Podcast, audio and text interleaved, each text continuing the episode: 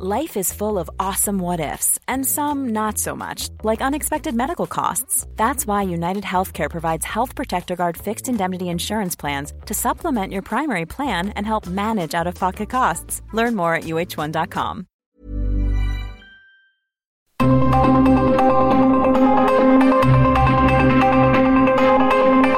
El Heraldo Radio presenta Zona de Noticias con Manuel Zamacona. Zona de Noticias, el epicentro de la información.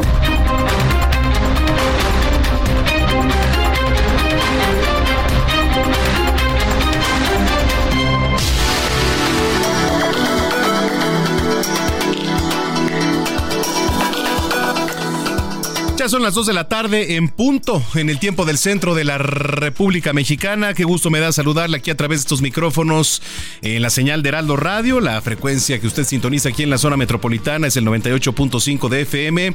En esta tarde de domingo, domingo fresco, digo, la verdad es que no está tan baja la temperatura. Estamos a 21 grados ahorita cuando son eh, las 2 de la tarde con un minuto, pero pues parece que se está tornando un poco nublado en algunas zonas de la capital. Pero bueno, con el gusto de saludarle como siempre aquí eh, todas las tardes en Zona de Noticias, la mejor revista informativa del fin de semana, hasta donde tenemos alcance, ya sabe, de norte a sur, de sur a norte, en toda la República Mexicana a través de las diferentes frecuencias hasta donde llegamos. También allá en Estados Unidos eh, saludamos a Beaumont, Houston, Atlanta, Chicago, a Corpus Christi. Muchos, muchos saludos en Now Media Radio y Now Media Televisión. Bueno, pues tenemos un gran programa, ya sabe todo lo local la actualización nacional, internacional, deportes, cultura, espectáculo, cine y mucho más, gastronomía, salud también, por supuesto. Y hasta aquí en cabina también nos acompaña nuestro jefe de información, Jorge Rodríguez. ¿Cómo estás, George?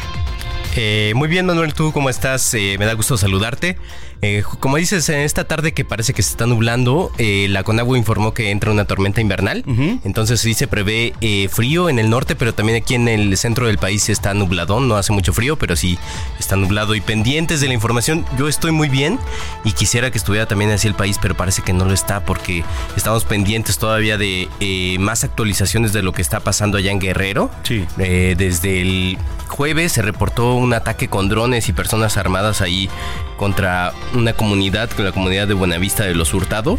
30, eh, se, decía que habían 30 personas fallecidas, pero hasta el momento solo se ha confirmado la muerte de 5 personas y la fiscalía ya lo está investigando, pero si te parece bien, más adelante daremos los detalles. Sí, sí, sí, la inseguridad no cesa aquí en el país, que por cierto, eh, digo ya en otros temas, eh, hoy por la mañana se registró la primer nevada allá en la zona montañosa de La Rumorosa, en Baja California, así como dice la canción. Pero bueno, pues ya también le estaremos platicando de esto. Yo lo invito para que se pongan en contacto con nosotros, arroba Samacona al aire. Le repito, arroba Samacona al aire y también para que visite nuestra página www.heraldodemexico.com.mx. Mándenos sus preguntas, denuncias, sugerencias, comentarios. Es muy importante que denuncie. Recuerde que somos una voz también y somos un vínculo ante la autoridad que nos está monitoreando. Bueno, pues sin más, cuando son las 2 de la tarde ya con 3 minutos, soy Manuel Zamacona, les saludo con mucho gusto y vamos con lo más importante generado al momento. Resumen inicial, lo más importante ocurrido hasta el momento.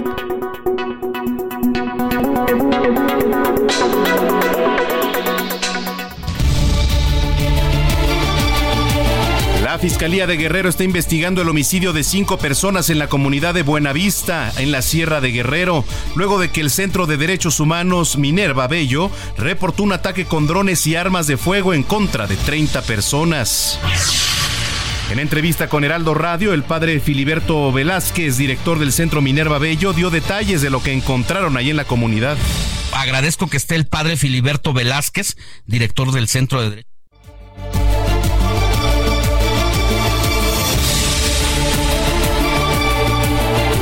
Ahorita en unos minutos le vamos a tener el inserto del padre Filiberto, pero también déjeme le platico que la Fiscalía de, la, Fiscalía de Guerrero informó que investigue el homicidio de cinco personas en un palenque allí en el municipio de Petatlán. Le voy a tener los detalles, pero ahora sí vamos a escuchar el, el audio del padre Filiberto. Fueron con drones y después llegaron este en lo que las personas estaban eh, tratando de agarrar un, un marrano para, para comer eh, ahí fue cuando los agarraron desaprevenidos y los atacaron. Aproximadamente 15 personas no se sabe de su, de su paradero.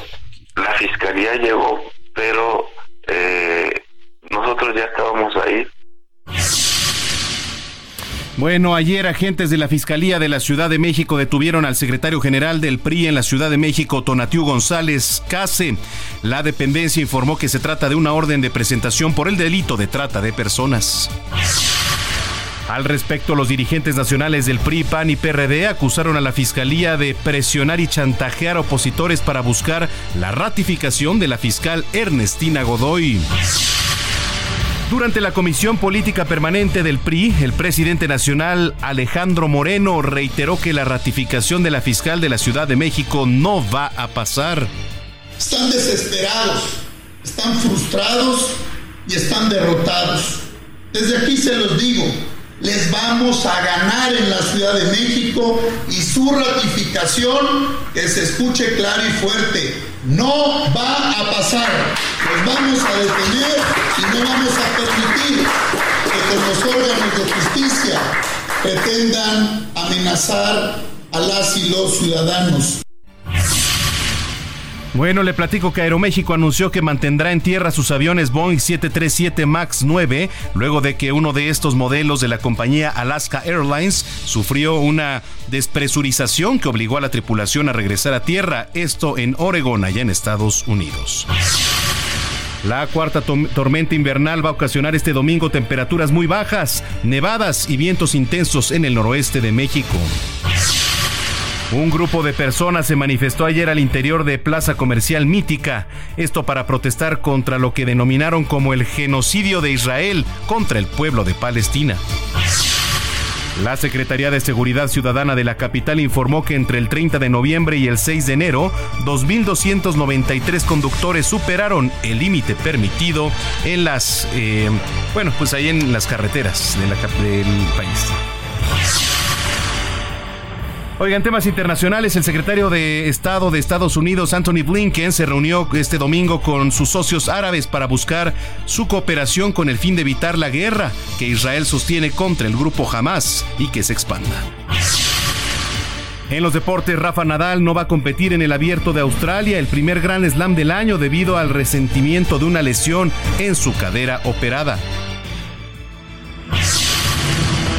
Bueno, es momento de enlazarnos con nuestro compañero Gaspar Betancourt, quien nos tiene un reporte desde las calles de la Ciudad de México. Y bueno, pues ya también se prepara todo para el regreso a clases. ¿Cómo está el panorama a esta hora, mi estimado Gaspar?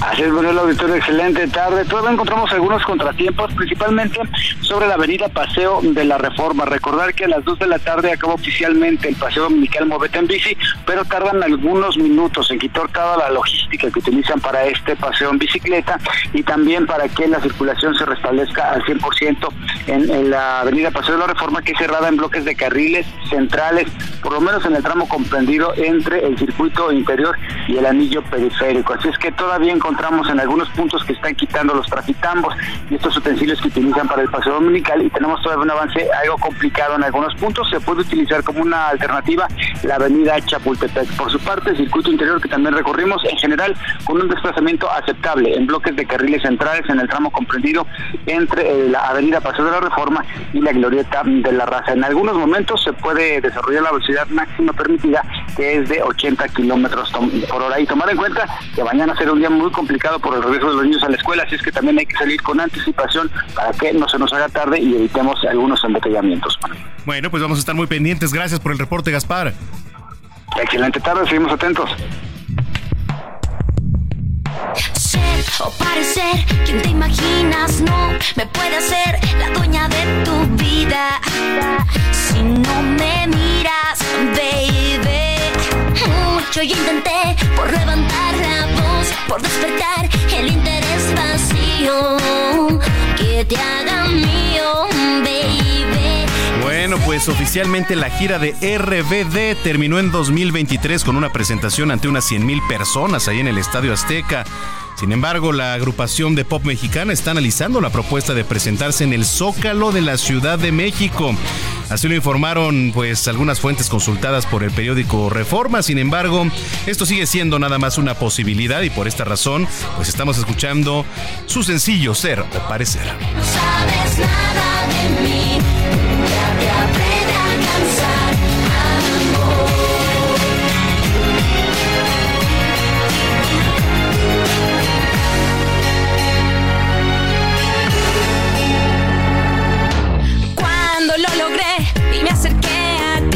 me congelé, los nervios me mataban.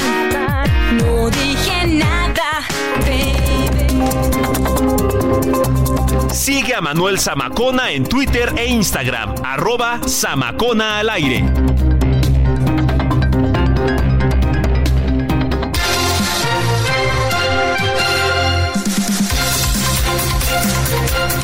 Bien, pues ya son las 2 de la tarde con 11 minutos. En el tiempo del centro vamos a entrar de lleno con la información, un recorrido por la República. Eh, ya le platicaba, la Fiscalía de Guerrero sigue investigando el homicidio de cinco personas allá en la sierra. Vamos con mi compañera Carla Benítez que nos tiene más información. Adelante. ¿Qué tal? Un saludo a tu auditorio. Como lo comentas, la Fiscalía General de Guerrero confirmó el hallazgo de cinco cadáveres calcinados en el poblado de Buenavista de los Hurtado, municipio serrano de Eliodoro Castillo, además de casas y camionetas baleadas. Sin embargo, la dependencia señaló que no se trató de un ataque, sino de un enfrentamiento entre presuntos integrantes de los grupos delictivos denominados la familia michoacana y los tlacos, quienes se disputan el control del territorio. En un comunicado, la dependencia detalló que tras realizar diversos operativos en el municipio, localizó una camioneta quemada y los cuerpos calcinados de cinco hombres que fueron retirados por habitantes de Tetela del Río. La FG estatal dio a conocer que al lugar de los hechos llegaron la fiscal general Sandra Luz Baldovino Salmerón y el comandante de la novena región Enrique Martínez López, pero no obtuvieron mayor información respecto a personas heridas, desaparecidas o privadas de la libertad. Por su parte, el Centro de los Derechos de las Víctimas de Violencia, Minerva Bello, quien reportó el ataque el pasado 4 de enero en el que presuntamente habían fallecido 30 personas, mencionó que al llegar al sitio localizaron dos camionetas con impactos de arma de fuego sobre la carretera a la localidad, pero no más cuerpos de los que se, de los que menciona la autoridad. Sobre la seguridad en ese municipio, las autoridades estatales informaron que se instaló de manera permanente una base de operaciones mixta ante el temor de los pobladores de sufrir nuevos hechos de violencia. Mi reporte desde Guerrero. Muy buenos días. Gracias, Carla Benítez desde Guerrero. Y vámonos hasta Tabasco porque ya inició el despliegue de fuerzas estatales federales allá en Villahermosa, pues para reforzar la seguridad después de toda la ola de violencia que se desató hace unos días. Adelante, Armando de la Rosa, ¿cómo estás? Así es, este, muy buenas tardes. Y pues efectivamente el día de hoy, eh, pues bueno, pues se realizó este mega operativo, este banderazo de salida del mega operativo en el que participan eh, tanto fuerzas estatales y federales. Y es que desde el viernes, luego de los múltiples hechos violentos que se han dado en Tabasco, se anunció el despliegue de 2.500 elementos tanto de la Guardia Nacional como Ejército y de otras corporaciones para salvaguardar la seguridad en la ciudad de Villahermosa y en el resto del Estado el día de hoy, pues bueno, porque las autoridades realizaron pues un evento oficial para dar el banderazo de salida a esos elementos que van a vigilar principalmente la ciudad de Villahermosa, los cuales empezaron a reunir minutos después de las 9 de la mañana en la zona del el Parque eh, Tabasco, donde se realiza la feria de nuestro estado, a las afueras de Villahermosa, y, pues bueno, pues este empezaron a salir, a dar el banderazo de salida, comenzaron a salir los vehículos, hubo eh, tanquetas de la Marina Armada de México, también el eh, tipo Homer del Ejército Mexicano, eh, patrullas de la Policía Estatal, vehículos blindados de la Guardia Nacional y llamó mucho la atención el anuncio que realizó el gobernador de Tabasco, Carlos Manuel Merino Campos, quien dijo que a las labores de seguridad se sumará un helicóptero que fue donado a la Secretaría de Seguridad Pública de Tabasco y también se trajo un, ejer un helicóptero tipo Black Hawk de la Marina del Ejército Mexicano, el cual pues bueno pues cuenta con dos ametralladoras de eh, grueso calibre, las cuales pueden disparar desde el aire a objetivos en movimiento en tierra. Ambas aeronaves despegaron del Parque Tabasco y comenzaron a realizar labores de vigilancia. Cabe destacar que el gobernador del estado, Carlos Manuel Merino Campos, aseguró que pues este operativo es solamente para tratar de mejorar la seguridad en la ciudad de Villahermosa y aseguró que eh, pese a los últimos hechos que han sido quema de vehículos, balaceras, eh, robos múltiples, pues bueno, pues asegura que la incidencia delictiva va a la baja. Entonces, pues así se dio el banderazo de salida de este operativo que se realizó el día de hoy aquí en la ciudad de Villahermosa. Este es reporte. Bueno, pues vamos a estar pendientes. Gracias, Armando. Gracias, a pendientes con la información. Seguimos pendientes. Oiga, vamos con información de Xochitl Galvez. Jorge Almaquio, adelante. Amigos del Heraldo Radio, así es, eh, Xochitl Galvez estuvo en Veracruz y en Boca del Río aseguró que lo que saca a la gente de la pobreza es la educación, la salud y la infraestructura. En el marco del 109 aniversario de la promulgación de la ley agraria, en donde reapareció la senadora Beatriz Paredes, Galvez Ruiz también denunció que en la aplicación de políticas públicas la actual administración afectó a las mujeres y para cambiar la situación es por lo que busca ganar la presidencia de la República.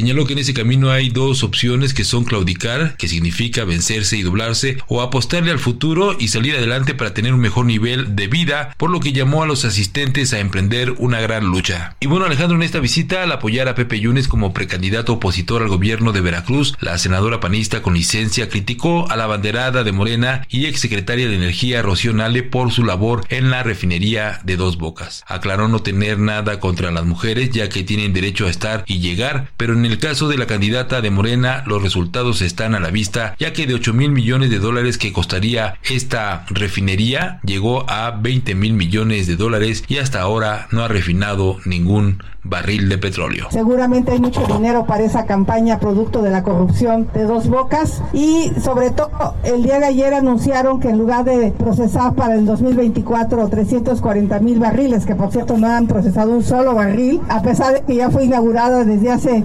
18 meses la refinería, pues ya anunciaron que solo van a producir 243 mil barriles, o sea, más cara y con menos capacidad. Así es que ustedes veracruzanos saben si se quieren arriesgar a alguien pues, con bastante ineptitud porque vaya que ser, hay que ser inepto o ratero para que se te vaya a tres veces el valor. La refinería, las dos cosas. Antes, sobre el campo mexicano, indicó que debe haber mejores oportunidades y atenderlo como se merece tras el abandono en que lo tienen las actuales autoridades, ya que además se tiene que importar más alimentos porque la producción de arroz, frijol, maíz y huevo, entre otros, es menor respecto a la demanda alimentaria de los mexicanos. En este marco, Xochil Galvez destacó la labor de Beatriz Paredes y su trabajo constante en pro de los pueblos indígenas. Resaltó, por ejemplo, que cuando la priista era presidenta de la Cámara de Diputados, sacaron adelante la ley que creó la Comisión Nacional para el Desarrollo de los Pueblos Indígenas, entre otras acciones que han realizado en favor de la ciudadanía y los trabajadores del país. El reporte que les tengo. Bueno, pues ahí está la información. Gracias, Jorge Almaquio. Y también hay información de Claudia Sheinbaum, Jorge Rodríguez. Así es, Manuel. Eh, bueno, en el día 49 de la precampaña, la candidata de Sigamos Haciendo Historia, Claudia Sheinbaum cerró el la séptima semana de precampaña precisamente en el Estado de México, allá en Whisky Lucan. Eh, este día, la, este, este municipio se trata de un bastión panista, eh, justo a la, a la, una de la tarde estábamos tratando de comunicarnos con nuestro compañero Carlos Navarro, pero me parece que no tiene, no tiene señal, pero eh, ahí la precandidata de Sigamos Haciendo Historia, Claudia Sheinbaum, eh, tendrá un acto público, pero antes eh, su equipo de precampaña nos compartió información de que la, la, la precandidata tuvo un encuentro eh, precisamente en San Lucas Tunco, ahí en el Estado de México, un encuentro con el Magisterio Nacional. Ahí la precandidata Sheinbaum dijo que la educación pública es, es la mejor gracias a los maestros y maestras de México. Eh, dijo que garantizó que con estos, con el magisterio, la, la educación seguirá siendo la mejor en el país dijo que también ella es la indicada para ser una mujer luchadora social, es la indicada para ser presidenta por ser una mujer luchadora social, humanista, maestra, ambientalista y muy cercana a la gente. Eh, allá, eh, lo, que, lo que este evento no estaba programado, así que al menos en la agenda que compartió ayer el equipo de la precandidata, solo tenía un evento allá en Whisky Lucan, que como ya te comentaba es un, es un bastión del PAN. Así que sabremos, eh, más adelante sabremos cómo le va, pero eh, llama la atención este acercamiento con el magisterio, que eh, no, no sorprende, porque el mismo presidente Andrés Manuel López Obrador ha sido muy cercano al magisterio y precisamente él se ha referido a lo que fue la, la reforma educativa como una una, un retroceso en la educación. Así que esta es la información que por el momento tenemos de Claudia Sheinbaum, que está eh, cerrando eh, la séptima semana de precampaña allá en el Estado de México. Bueno, pues muchas gracias, Jorge. Vamos a estar pendientes, por supuesto, de lo que salga. Eh, oiga, y por supuesto, allá en Chiapas ya se reanudó la caravana de migrantes en el sur ante la falta de ayuda del Instituto Nacional de Migración. Lisette Coello. ¿Qué tal? Muy buenos días. Te saludo con gusto a ti al auditorio. Informarte que este sábado se reanudó la caravana de migrantes que había sido disuelta el pasado miércoles en Mapastepec, Chiapas. Ahora inició desde Tuxtla Gutiérrez, conformada por unos 500 migrantes centroamericanos que el pasado 3 de enero fueron abandonados por las autoridades migratorias en la ciudad capital, además de no brindarles los documentos que les habían prometido. Por ello salieron la mañana de este sábado con destino al municipio de Arriaga.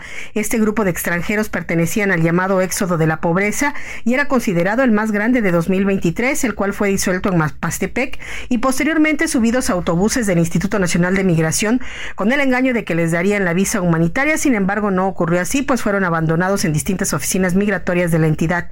Durante la noche del viernes, los migrantes abandonados se reunieron con otro grupo de extranjeros en el estacionamiento de la central de autobuses de la capital chiapaneca, donde instalaron un campamento para pasar la noche y este sábado emprender el viaje cerca de las seis de la mañana. Las personas en tránsito, que en su mayoría son infantes, avanzaron por el Boulevard Belisario Domínguez y la zona dorada de Tuxtla Gutiérrez, intentando evadir la velocidad con la que se mueven los vehículos en la zona urbana y principalmente el transporte público. Algunos cansados con maletas al hombro, empujando algunas carriolas sin alimentos ni agua, avanzaron para ser trasladados hasta el eh, inicio de la ciudad capital, pero el ánimo es, por supuesto, salir de aquí y seguir en la lucha para llegar a los estados Estados Unidos. Este sería el reporte. Muy buenos días. Gracias, Lisette Coello, por la información. Oiga, con la llegada de 2024, pues muchos productos y servicios aumentaron su precio. Aquí le voy a platicar un poquito de cuáles se tratan. Es común que cada año haya un incremento en los precios de productos y servicios. Para que no te agarre desprevenido, aquí te explicamos todo sobre los aumentos que llegan para este 2024. Comenzamos con la gasolina magna, que a partir del 1 de enero tendrá un costo de 6.1752 pesos por litro. Si usas premium, tendrás que pagar 5.2146 pesos por litro. Mientras tanto, el diésel pasará de 6.05 a 6.78 por litro. Y si te gusta viajar, pon mucha atención, porque la tarifa de uso de aeropuerto, TUA, va a incrementar un 3.4%. Esto quiere decir que para los aterrizajes nacionales pasará de 13.34 a 23.62 pesos, mientras que para los aterrizajes internacionales de 24.44 a 60.96 pesos. Como consecuencia, los boletos de avión serán más caros, por lo que cada aerolínea indicará el precio y dependerá del destino. Esos no son los únicos aumentos para este nuevo año. Los refrescos y cigarros también incrementarán su valor. Por cada litro de bebida azucarada, el aumento será de 1.57 pesos. Para el tabaco, será de 0.61 pesos por cigarro. Y si vives en la Ciudad de México, toma en cuenta el incremento del pago bimestral del agua. El costo irá de los 135 a los 930 pesos. Esto dependerá de la manzana donde se ubiquen los domicilios. En cambio, para las manzanas que no cuentan con medidor, irá de los 535 a los 1405 pesos. Mientras tanto, para las zonas en las que no aplique el subsidio, se cobrará una cuota por el consumo de litros que oscilará entre los 622 a los 7753 pesos. Igualmente, en la CDMX, el predial pasará de 58 a 62 pesos. Pero recuerda, si realizas tu pago en enero y febrero, podrás recibir un descuento del 8 y el 5% respectivamente. Si vives en el Estado de México y cuentas con auto propio, ten mucho cuidado de cometer alguna infracción, porque no solo los servicios suben, también las multas, pues irán de los 4 mil a los 6 mil pesos. Y si tienes duda de cómo se calculó el aumento de productos y servicios, te contamos que estos aumentos fueron estipulados dividiendo el índice nacional de precios al consumidor del mes de noviembre del 2023 y el correspondiente al mismo mes del 2022, lo que dio como resultado un incremento de 4.32% en la cuota del impuesto. Todo esto fue supervisado por la Secretaría de Hacienda. Además, desde el 22 de diciembre del año pasado, fue publicado en el Diario Oficial de la Federación. Ahora sí, a apretarse un poquito más el cinturón, porque el alza de estos productos afectarán a más de uno.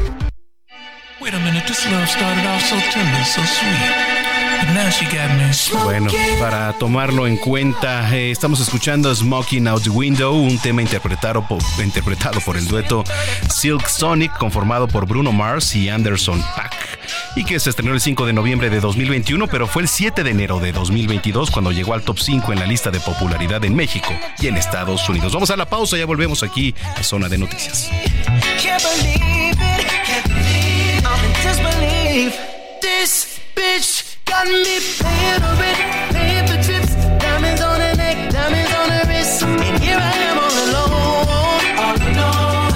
I'm so cold, I'm so cold, you got me out here.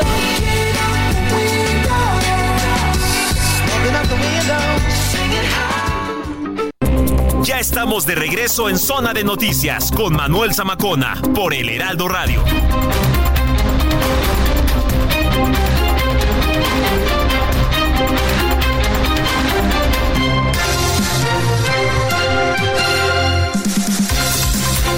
Bueno, pues continuamos con la información. Eh, se vino diciembre, después se vino Día de Reyes y la verdad es que todo esto genera bastante derrama económica que, bueno, pues incluso supera los 20 mil millones de pesos.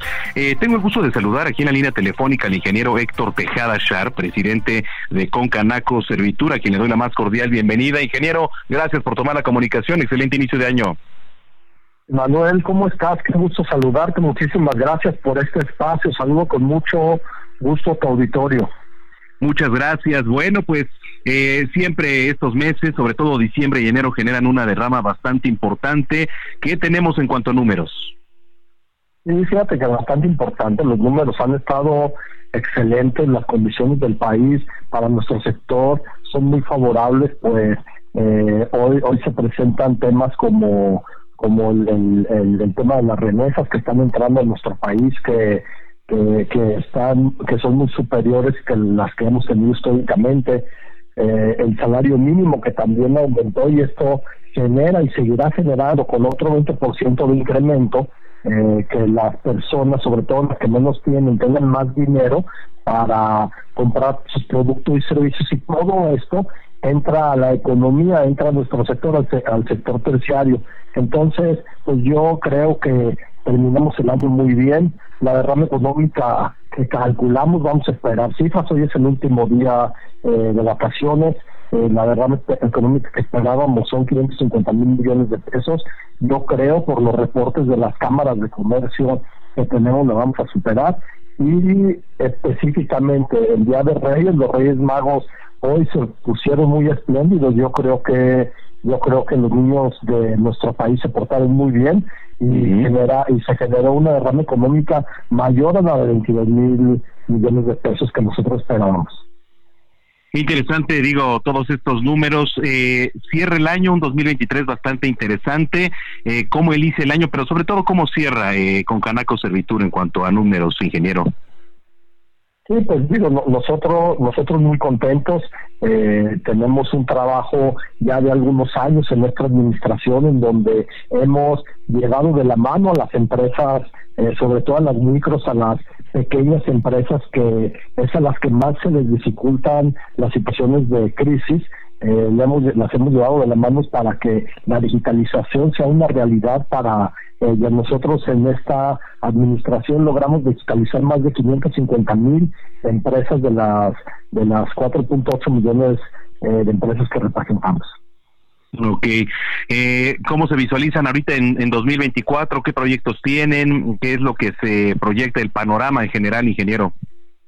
Pues seguir con la digitalización, seguir con la vanguardia. Tú sabes que estamos en un mundo de cambio que, aunque siempre el mundo ha sido cambiante desde que inició la Concanaco Servitud, fíjate, estamos hablando de 1917 que inicia la Concanaco Servitud, en donde un grupo de cámaras de comercio se reúne para formar esta esta confederación y en nuestro país era principalmente agrícola en aquel entonces estamos hablando de poquito más de más de 100 años después nuestro país se convirtió en un país industrial y ahora principalmente nuestro país eh, su, principal economía es la que genera eh, los productos servicios y, y el turismo el sector terciario y hoy, más que nunca, los cambios están totalmente al día. Entonces, por eso es tan importante la capacitación, estar en la vanguardia, no solamente los trabajadores, que tanto hablamos de, de, capacitar a nuestros trabajadores, que definitivamente es el activo más importante que tenemos los empresarios,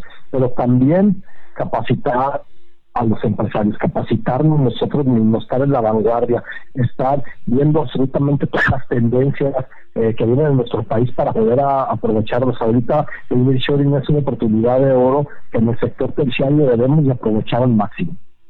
Totalmente. Eh, vimos estos días que sí, efectivamente, pues se contabilizaban eh, empresas, tiendas de autoservicio, comercio formal, pero también, pues muchas personas acudían al comercio informal, ¿no? Que, que pues les daba a su alcance, pero aquí el respaldo, la importancia de respaldar el comercio formal, ¿no? Así es, es lamentable, esto viene de hace muchos años, no es algo nuevo, pero es lamentable que en nuestro país tengamos una cifra tan alta de, empresas informales, eh, más del 60, más del 50, perdón, por ciento de las empresas, más del 55 por ciento de las empresas de México están en la informalidad o en la semi-formalidad, entonces eh, pues yo creo que eh, debemos de generar y nosotros estamos dispuestos a coadyuvar con el gobierno, pero el gobierno debe de generar mecanismos que realmente funcionen para el bien en nuestro país para, para que se formalicen estas empresas, para que estas empresas puedan tener acceso a créditos eh, competitivos, para que sus trabajadores puedan tener acceso a una seguridad social y a la vivienda. Sí, sería un llamado, ¿no? Para el gobierno también. Así es, así es, seguir, seguir, impulsando esta formalidad que tanto necesitamos, eh, que esto viene de muchas administraciones anteriores, no es un tema de este gobierno, sin embargo, eh, pues reforzar todas las actividades que tengan que ver con la formalización de las empresas por el bien de todos nosotros, de todos los mexicanos. Ingeniero, ¿algo más que le gustaría agregar? Pues nada más que eh, les deseo un excelente 2024 a todos ustedes, a todo el auditorio, a ti en especial. Tenemos un panorama económico muy bueno en nuestro país, hay que aprovecharlo, hay que estar a la vanguardia, hay que capacitarnos, no hay que dejar pasar el tiempo sin hacerlo productivo, el tiempo no lo podemos detener, lo que sí podemos hacer es cambiar cómo vamos a aprovechar este tiempo y aprovechar y hacer lo mejor que podamos en el país para este 2024. Muchísimas gracias por este espacio. Saludo con mucho, mucho gusto a tu auditorio. Muchas gracias, ingeniero. Pues si lo permite, estamos en comunicación y que sea un gran 2024. Claro que sí, Manuel, yo estoy a tus órdenes. Muchísimas gracias. Gracias, es el ingeniero Héctor Tejada Char, presidente de Concanaco y Servitur. Continuamos aquí en Zona de Noticias. Agenda Cultural con Melisa Moreno.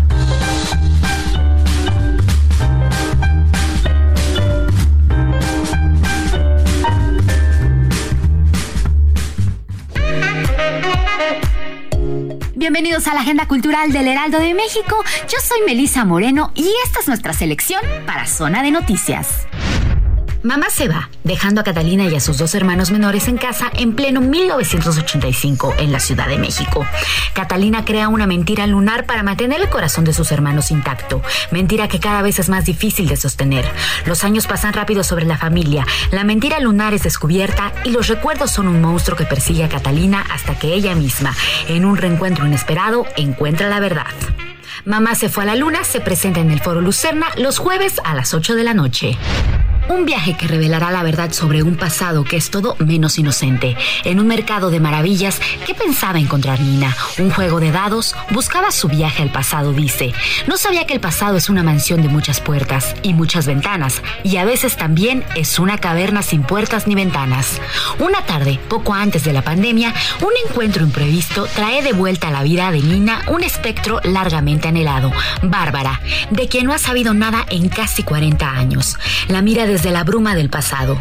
Los recuerdos emergen, los juegos, el candor y los secretos de su infancia cobran vida nuevamente, pero esta vez la memoria que los ilumina está desprovista de toda inocencia. Para descubrir qué sucedió con Bárbara, Nina se embarcará en un viaje que la llevará como en un descenso a los infiernos, hasta un pueblo enclavado en los Andes que fue especialmente castigado durante los años de la violencia política. El año del viento, escrito con sobriedad y lento lírico, nos invita a volver la mirada hacia la época brutal del conflicto armado interno, compuesta por miles de historias anónimas marcadas por el horror, la pérdida, el desconcierto y en algunos casos por la redención. El año del viento de Karina Pacheco es editado por Seis Barral. El Museo de Arte Moderno presenta la exposición Brutalismo Arquitectónico en México, la cual ofrece una perspectiva crítica de la arquitectura brutalista en el país. Esta muestra se propone documentar de manera reflexiva la arquitectura realizada bajo esta corriente, situándola en su contexto cultural y político, tanto a nivel nacional como internacional, a lo largo del tiempo. El brutalismo se popularizó en Europa a partir de los años 70 como una respuesta a la economía de medios impuesta por la reconstrucción de la posguerra y como reacción al estilo internacional moderno. En México y el resto de América Latina, el brutalismo se extendió durante los años 70 y 80 como una alternativa constructiva a los altos estándares de precisión en las manufacturas exigidas por el paradigma arquitectónico vigente que las industrias locales aún no podían cumplir. La exposición se plantea como una línea del tiempo que parte de la segunda mitad del siglo XX, en que se documentan más de 65 obras arquitectónicas realizadas en Ciudad de México, en el Estado de México, Guadalajara, Veracruz y Monterrey, mediante fotografías, planos y maquetas, acompañadas de piezas de artistas plásticos paralelos o cercanos a este movimiento. A contrapunto, la curaduría explora cuatro temas y elementos formales recurrentes del brutalismo en nuestro país, a través de obras representativas de cada uno de ellos, la retícula, los prismas escultóricos, la vivienda colectiva y popular y el espacio ceremonial. Brutalismo arquitectónico en México es posible visitarla hasta el 7 de abril en el Museo de Arte Moderno. Esta fue la agenda cultural de esta semana. Yo soy Melisa Moreno y me encuentras en arroba melisototota. Nos escuchamos la siguiente.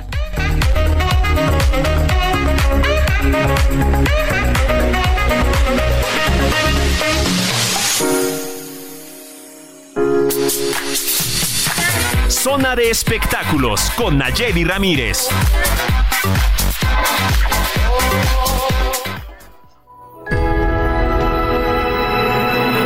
Oye, Barbie. ¿Puedo ir a tu casa esta noche? Claro. No tengo planes, nada más una gigantesca fiesta con todas las Barbies y una canción compuesta y coreografiada para la ocasión. ¿Sí deberías ir? Suena súper.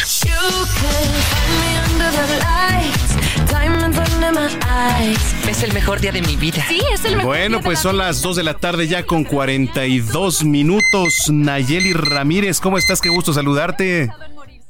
Hola Manuel, qué gusto, feliz año, feliz año a ti, a todos tus seres queridos y a todos los que están ahí en la cabina. Que nos espere un gran año. Sí, vas a ver que sí. Sobre todo en, en materia de, de espectáculos, de entretenimiento, seguramente pues será un gran 2024. Y tú nos dices con qué arrancamos. Pues ya nos, nos esperan muchas cosas porque hoy inicia la temporada de premios, esta, estas galas que se dan a principio de año en donde premian a todo lo, lo que salió en la pantalla grande, en la pantalla chica en 2023. Entonces hoy en la noche vamos a tener los Globos de Oro, es la primera gran premiación de este año y pues como ya te lo había comentado antes, pues una de las eh, películas más taquilleras, bueno, más bien la película más taquillera del 2023 fue Barbie. Y Barbie también se encuentra con varias nominaciones a los Globos de Oro, entre ellos Margot Robbie está como mejor actriz, está como mejor película comedia musical, así se llama la categoría. También está como mejor fotografía, ojalá que gane, porque ahí está Rodrigo Prieto, nuestro mexicano eh, cinefotógrafo nominado. Y pues nos espera una gran noche porque vamos a estar desde las 6 de la tarde, estamos monitoreando la alfombra roja, con qué looks van, quién llega, con quién llega, qué dicen en la alfombra roja. Después a las 8 de la noche empieza la, la gala, la ceremonia ya vamos a ver. Aparte, ¿sabes lo que pasa? Este es uno de los premios que dan la prensa extranjera. Entonces, eh, también premian todo lo mejor de la televisión. Y una de las más nominadas también es esta serie de HBO, no sé si tú la, viste, que se llama Succession, que es un fenómeno, la verdad es buenísima, una de las historias que atraparon al, espectador todo el año pasado porque esa fue su temporada final y qué gran final, la verdad no voy a spoilear porque la, tienen que ver los que no la han visto.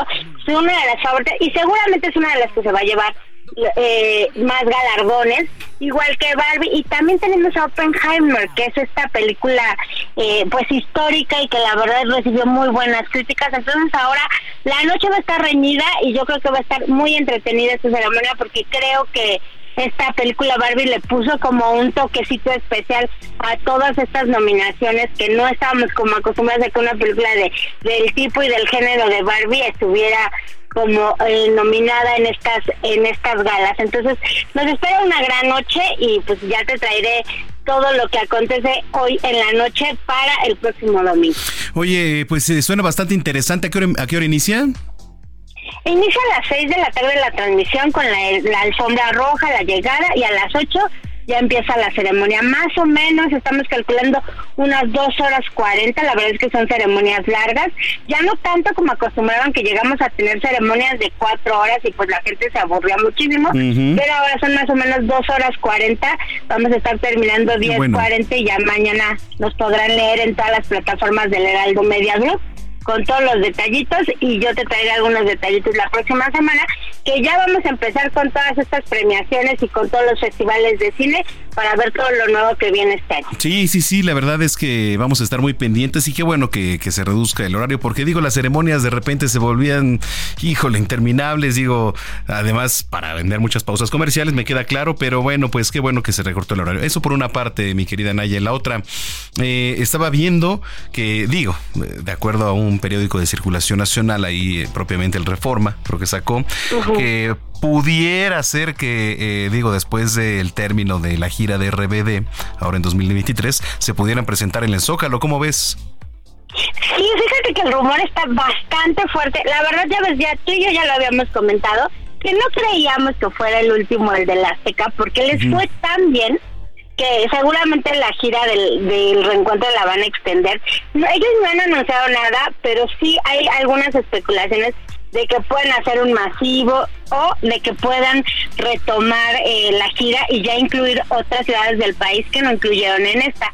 Entonces, seguramente de RBD vamos a estar escuchando este año y pues ya te traeré la sorpresa cuando nos, nos avisen si sí va a estar en el Zócalo o no. Me parece muy bien, querida Naye. ¿Algo más?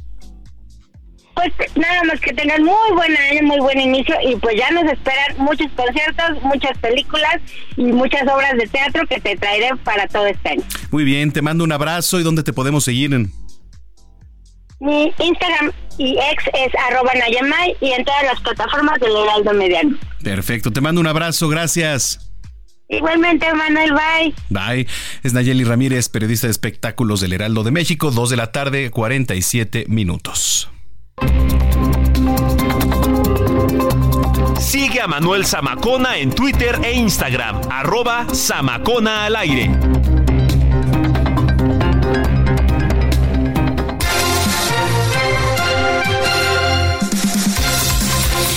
Bueno, pues vamos rápidamente con mi compañero Gerardo García hasta el Estado de México que nos trae información importante. Adelante, Gerardo.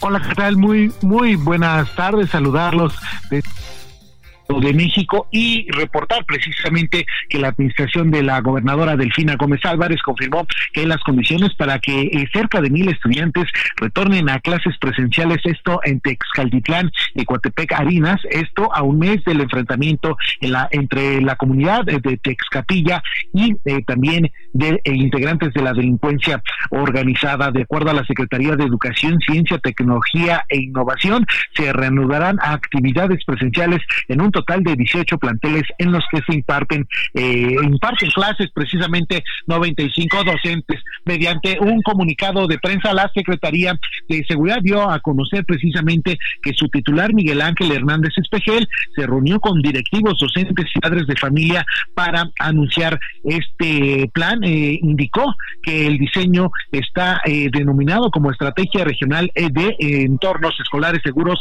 para Niñas, Niños y Adolescentes y Jóvenes. Además, también reconoció la disposición del magisterio para reincorporarse a clases presenciales, resaltando que eh, el tema de la nueva escuela mexicana pone a la comunidad en el centro de la educación. Además, enfatizó que se mantendrá comunicación directa y constante con las fuerzas federales y agregó que se realizarán trabajos de rehabilitación, priorizando la infraestructura escolar y con especial atención a los núcleos sanitarios, aunque también el funcionario dijo que se otorgarán las eh, facilidades necesarias a las y los estudiantes que decidan emigrar eh, a otras escuelas, a otros municipios, dado que se debe de dar esa facilidad de movilidad para garantizar la tranquilidad de las familias. El reporte desde el Estado de México. Gracias Gerardo, saludos. Muy buena tarde. Buena tarde, Gerardo García en el Estado de México. Y de ahí nos vamos hasta Hidalgo, porque eh, mi compañero José Ignacio García nos tiene también información electoral. Adelante. ¿Qué tal? Un saludo a todo el auditorio. Pues comentarles que el delegado del Comité Ejecutivo Nacional del Movimiento Regeneración Nacional en Hidalgo, César Cabieto Romero, dijo que las candidaturas a diferentes cargos de elección popular serán por acuerdos políticos y no por encuestas como originalmente habían contemplado. Y es que el también senador morenista dijo que los ejercicios de encuestas resultan complicados y costosos para su elaboración y por ello buscarán los consensos y acuerdos para definir a las personas que buscarán las candidaturas para el actual proceso electoral. De acuerdo con César Cavioto, en el proceso de las encuestas de 84 municipios para candidaturas a alcaldías y 18 distritos locales para diputaciones locales, era costoso y por ello buscarán que la militancia apoye a los perfiles con una estructura de unidad. En caso de que no existan estos acuerdos, el delegado Morena en el Estado expuso que se buscará en la encuesta, pero a nivel municipal se espera que se alcance el acuerdo en 70 de los 84 municipios para ahorrarse esos recursos económicos para la elaboración de ese ejercicio y cuando se logre también se iniciarán las mesas de trabajo para determinar a los diferentes perfiles que buscarán participar en la contienda electoral. También consideró que Morena ganará al menos un millón de votos para el aspirante presidencial Claudia Sheinbaum en Hidalgo, por lo cual destacó que obtendrán la victoria en la mayoría de los ayuntamientos, así como en las mayorías de las diputaciones locales. Rechazó también que se realicen negociaciones en lo oscurito con los diferentes actores políticos, pues enfatizó que es una característica de Morena alcanzar la mayor cantidad de acuerdos entre las estructuras políticas y recalcó que no atenderán el capricho de alguna persona en particular. Comentarte también que apenas en los últimos días, simpatizantes del delegado de los programas sociales en el Estado, Abraham Mendoza Centeno, se manifestaron afuera de la dirigencia estatal de Morena para reprochar la forma en la que se establecieron las candidaturas al Senado de la República, pues acusaron que se permitió el ingreso de un exprista Cuauhtémoc Ochoa, que formó parte del gobierno de Enrique Peña Nieto, y que dejaron fuera del proceso interno a los fundadores del partido Guinda. Es la información que tenemos desde el estado de Hidalgo. Gracias, gracias a mi compañero José Ignacio García. Oiga, eh, a ver, le quiero platicar aquí. En la capital, el jefe de gobierno Martí Batres presentó el operativo Regreso a Clases, que bueno, pues tiene como propósito salvaguardar la integridad de aquellas personas que retoman las aulas educativas. Seguramente mañana vas a ver bastante ajetreo aquí, así que tome sus precauciones. Eh, pues con esta acción que va a iniciar mañana, lunes 8 de enero, desde las 6 de la mañana, beneficiará 9.421 escuelas de educación básica bueno, públicas y privadas, evidentemente, eh, se va a poner a disposición 14.588 elementos de la Secretaría de Seguridad Ciudadana que estarán eh, laborando en las 16 alcaldías que se apoyarán en 1.088 vehículos oficiales, 41 motocicletas, 5 grúas, 16 motoambulancias, 28 ambulancias y 4 helicópteros. Ya sabe, pues bastante actividad también ahí con, con el tema de la vigilancia. Y también el secretario de Seguridad Ciudadana, Pablo Vázquez, dijo que la Subsecretaría de Participación Ciudadana y Prevención del delito. Participará con 120 elementos de la Dirección de Seguridad Escolar que acompañarán al personal operativo de las escuelas para impartir pláticas. Van a impartir pláticas de prevención del delito y cultura de la paz que bastante falta hace ¿eh? de repente en muchas de las escuelas y además pues auxiliar en labores al exterior de los planteles. Y finalmente, pues se van a mantener los patrullajes normales, ya sabe, para cubrir las rutas del transporte público hacia los planteles escolares, etcétera. Entonces, pues toda esta información la trajo mi compañera Cintia Stettin, pero pues mañana le repito, tome sus previsiones porque seguramente va a estar bastante movidito.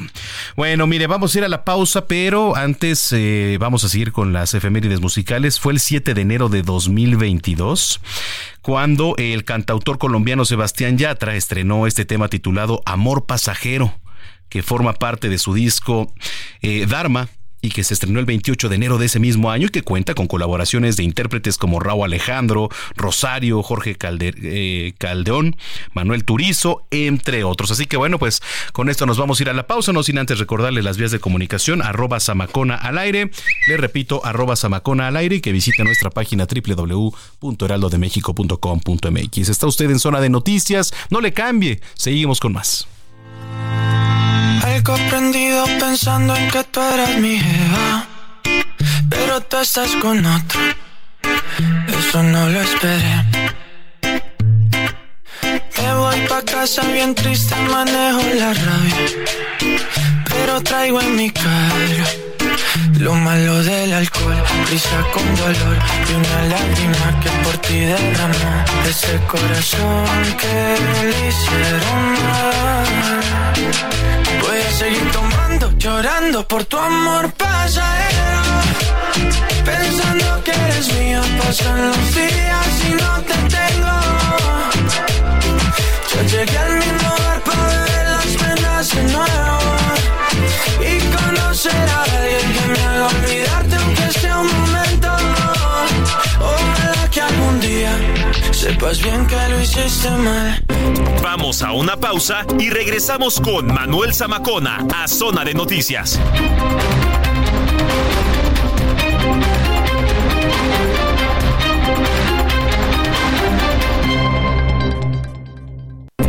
Ya estamos de regreso en Zona de Noticias con Manuel Zamacona por El Heraldo Radio.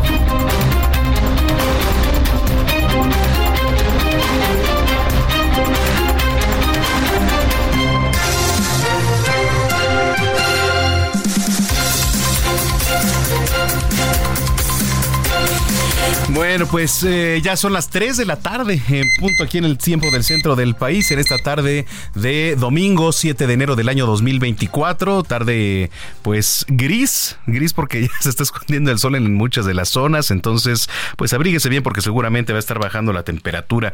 Y por cierto, la mañana de este domingo se registró la primera nevada en la zona montañosa de la Rumorosa y en Baja California y los vientos en tramo carretero de la Rumorosa se han registrado de 50 kilómetros por hora, ráfagas superiores a los 70 kilómetros y temperaturas que descienden a los 4 grados con sensación térmica de menos 3, imagínense.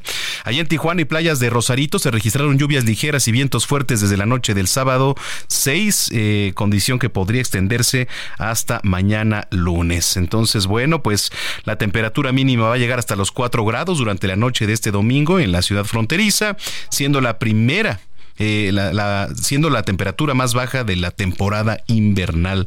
Hay que mencionar, hay que mencionar que eh, se podrían alcanzar hasta los 4 metros de altura ¿eh? en cuanto a la nieve.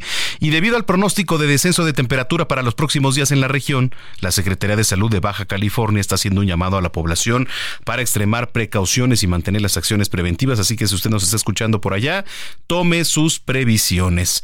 Bueno, eso por una parte. Y antes de irnos al resumen, déjeme le digo que también hoy 7 de enero. Eh, por si no lo sabía, se conmemora el Día Mundial del Sello Postal debido a que eh, nació Heinrich Stefan, un personaje que organizó este sistema postal de Alemania y además fue el fundador de la Unión Postal Universal.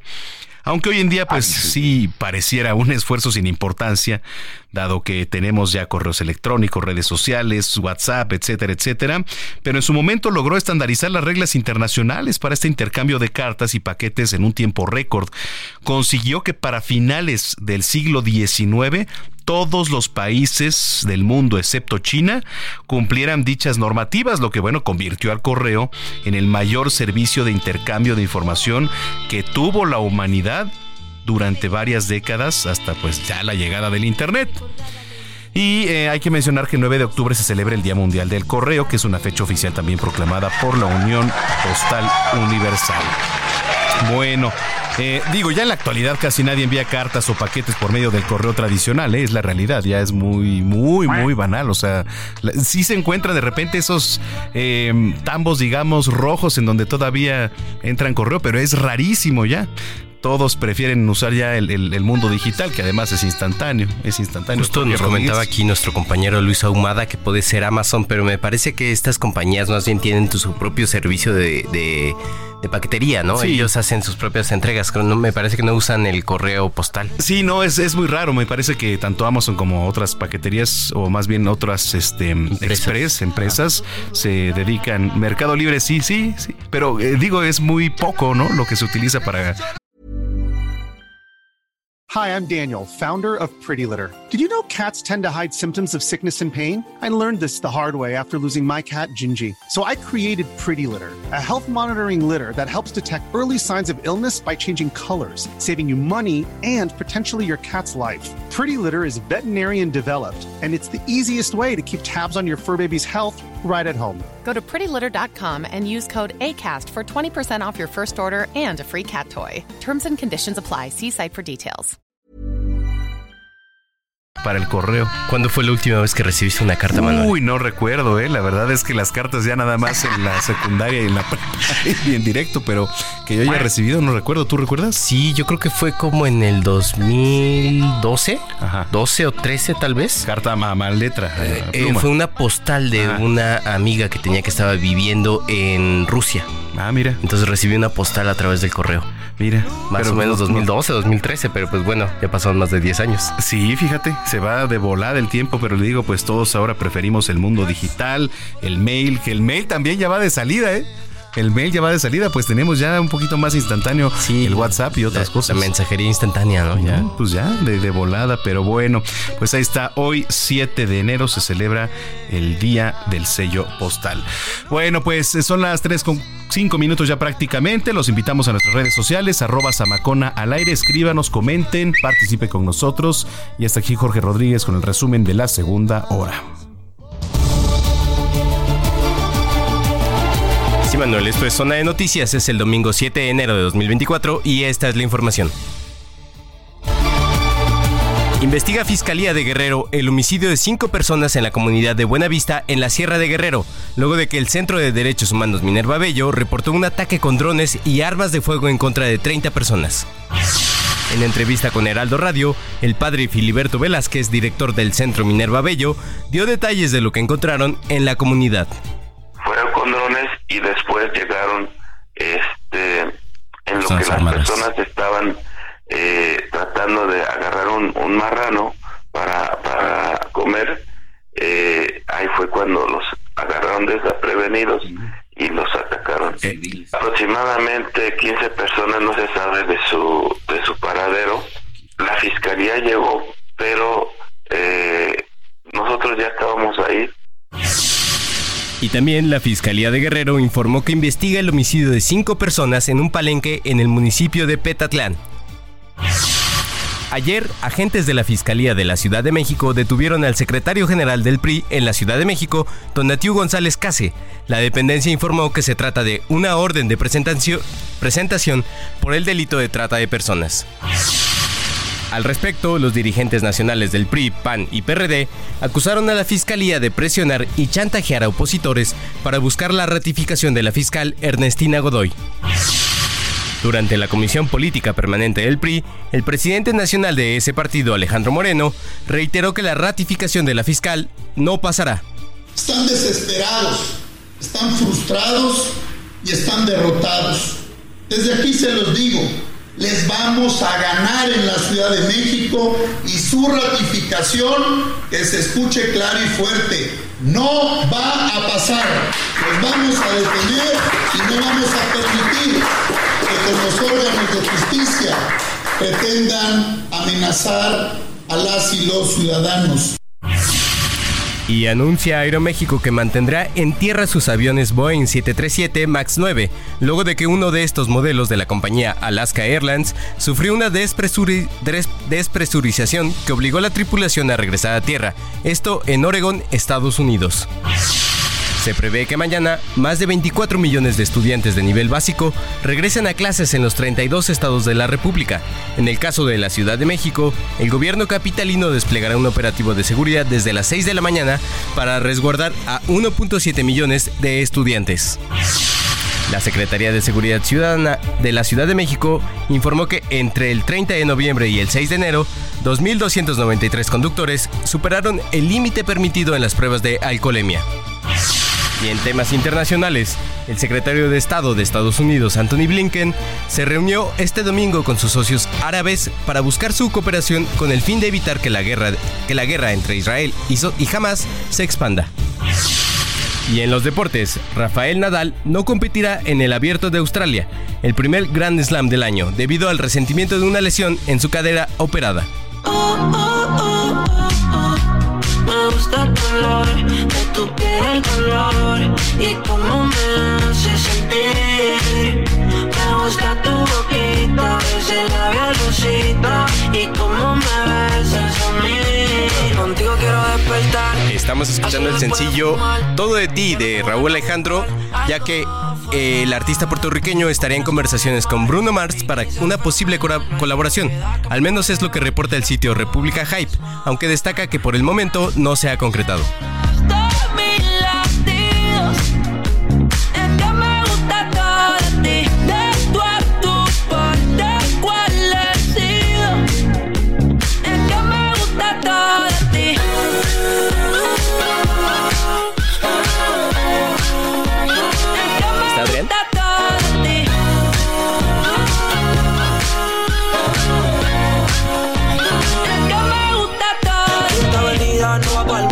Entrevista en Zona de Noticias.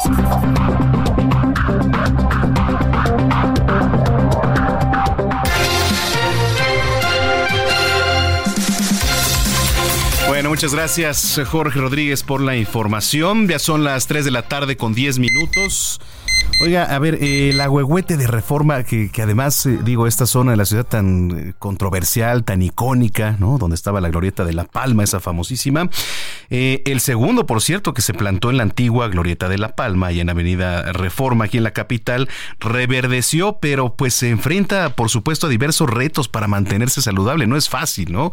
Que, que se vuelva una planta icónica, por supuesto. Y tengo en la línea telefónica Adrián Cavazos, él es gerente de producción de viveros regionales, a quien saludo con mucho gusto. ¿Cómo estás, Adrián? Bienvenido.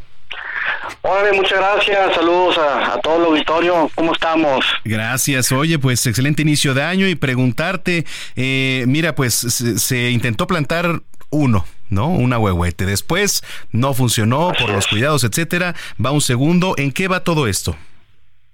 Pues bueno, eh, iniciando el año con la buena noticia de, de que el segundo huehuete eh, está, está verde, reverdeció, eh, estuvimos monitoreándolo todo el año, desde mayo que se, se puso, y este, en un inicio nos, eh, por ahí nos dio la sorpresa de que tiró la hoja, eh, empezó a crecer raíces, tuvimos ahí el ingreso de algunas personas, y bueno, total ya, este, ahorita tenemos un aguahuete sano, totalmente reverdecido.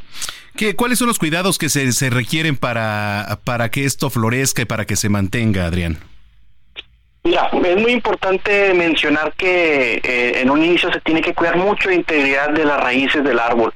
a veces eh, queremos enfocarnos mucho en la parte de arriba, la que vemos, pero lo que está enterrado es lo que hay que cuidar mucho. Entonces hemos estado dándole muchos cuidados del riego, ha sido muy específico en la cantidad de agua que se le ha estado suministrando, se ha estado aireando eh, con unos vientos, aflojando la tierra de arriba y obviamente cuidando el no ingreso de personas ajenas a, los que hemos estado llevando el, cuidado de la salud de este bobete. Entonces han sido eso los puntos más básicos que hemos tomado. Hola Adrián, te saluda Jorge Rodríguez, jefe de información de este espacio. Eh, eh, para preguntarte, estaba leyendo sobre los retos que va a enfrentar el ahuehuete. Me imagino que es un poco la, las condiciones climáticas de la Ciudad de México, que estamos en la temporada de frío, pero además me, imagino que la contaminación y algo que pasó también con el primer ahuehuete, comentaban el estrés que le provoca estar en esa zona, ¿no? Precisamente entre tanto eh, tránsito vehicular.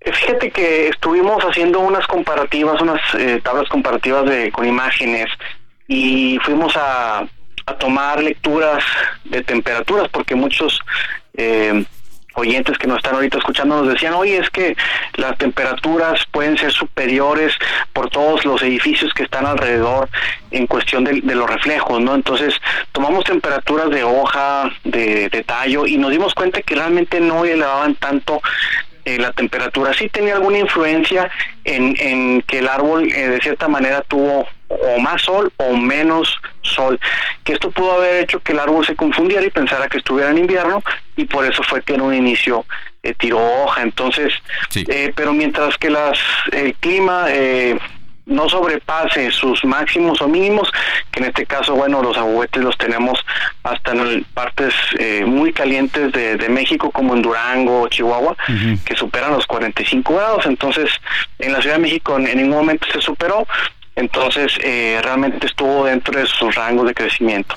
Ahora, eh, hay que tener bastante cuidado porque, digo, la capital eh, se, eh, se, expone a mal clima de repente, a smog, ¿no? A tanto tránsito ahí en la capital.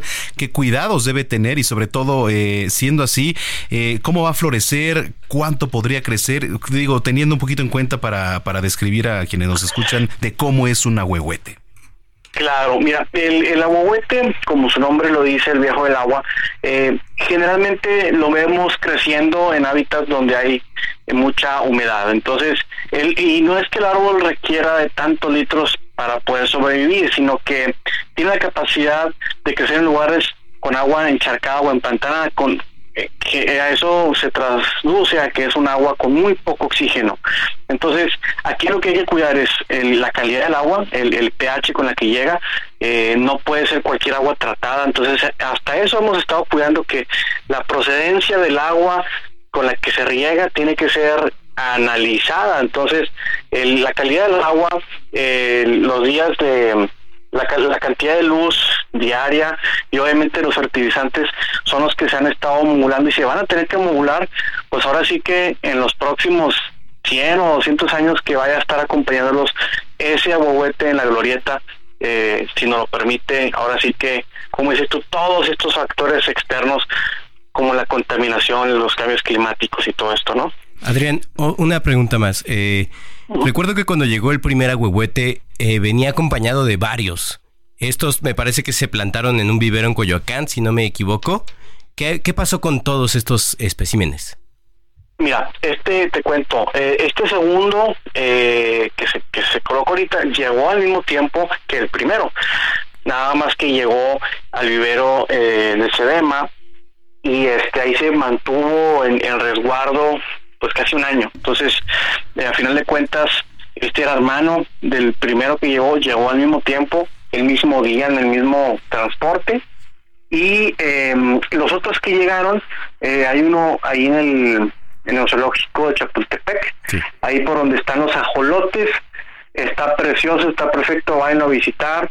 Eh, ese es un poco más chico, tiene como unos cinco años de edad menos que los que están en la glorieta, y está muy muy bonito. Ese sí se plantó casi que al mes de haber llegado, pues ya hace casi dos años, ya tiene ahí mucho tiempo, está bastante bien, vayan a visitar si tienen la oportunidad.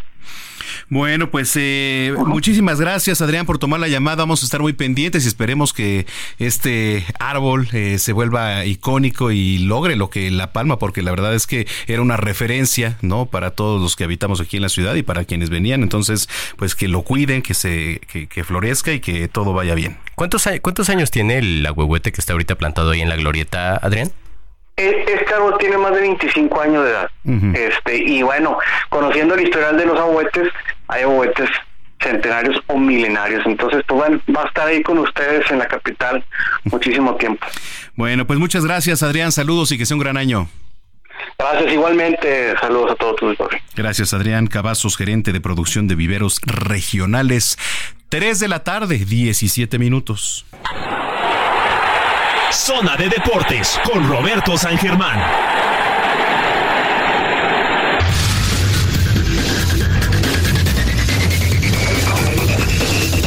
Vámonos a los deportes. Estoy contigo, mi querido Roberto San Germán. ¿Cómo estás?